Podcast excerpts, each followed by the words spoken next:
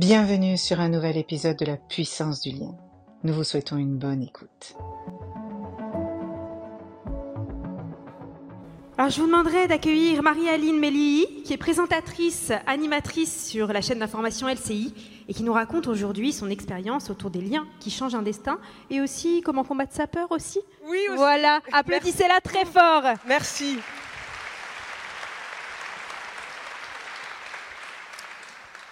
Bonjour à toutes et à tous. Je suis euh, honorée euh, d'être là ici euh, avec vous aujourd'hui et très heureuse de faire partie des marraines, des parrains, des mentors qui vont accompagner un menti, comme on dit en mauvais français, pendant plusieurs mois dans la réalisation d'un projet. Je crois en la valeur travail, comme vous toutes, comme vous tous. Je crois en la persévérance, mais je crois aussi en la chance qui met sur votre route euh, des gens qui, consciemment ou non, vont bouleverser votre vie. On sait très bien que pour certains, la chance ne frappera jamais à la porte. Alors, on peut se dire euh, que la vie est ainsi, on peut acter l'injustice, ou on peut, dans un esprit un peu euh, rebelle dont parlait Absatoussi, de refuser la fatalité et de se dire qu'on peut être le facteur chance de quelqu'un. Et je pense que c'est tout l'esprit du projet qui a été monté euh, par Elisabeth Moreno. Et je voulais qu'on l'applaudisse une nouvelle fois. Merci beaucoup de nous avoir euh, réunis, toutes et tous, ici aujourd'hui. Je crois en la puissance du lien, je crois en la force du lien euh, qui va démolir, déconstruire ce que l'on appelle les pensées limitantes qui nous empêche d'oser, qui nous empêche de nous lancer. Tout le monde n'a pas le courage, euh, la force d'esprit d'une Fatoumata Kébé, et c'est normal d'avoir peur. Et c'est l'un des messages que j'ai envie de délivrer euh, aux filleuls qui sont euh, ici aujourd'hui. Et je voudrais vous donner un exemple. À TF1, où je travaille, j'ai participé à un programme qui s'appelle Experte à la Une où pendant un an, on va coacher des femmes au CV impressionnant.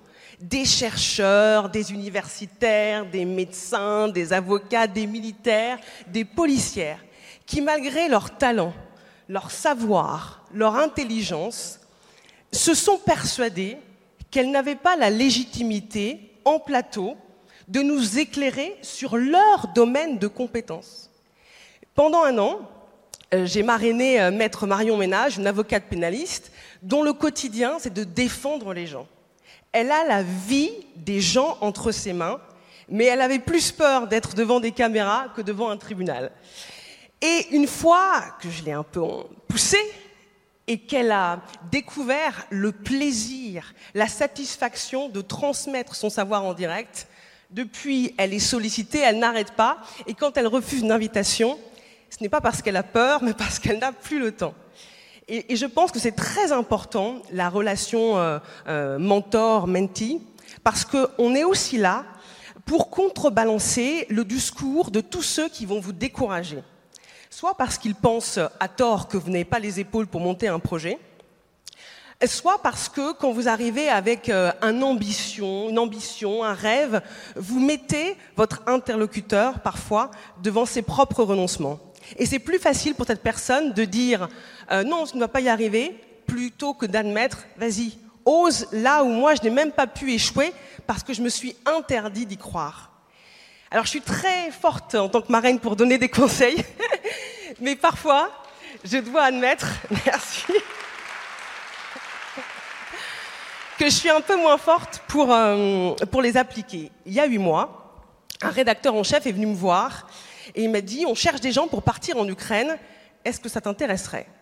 Et en fait, au fond de moi, ça faisait des semaines que j'avais envie de partir.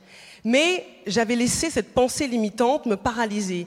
Et si tu n'y arrivais pas? Et si tu n'étais pas à la hauteur? Mais cette fois, on m'avait tendu une perche et je l'ai saisie.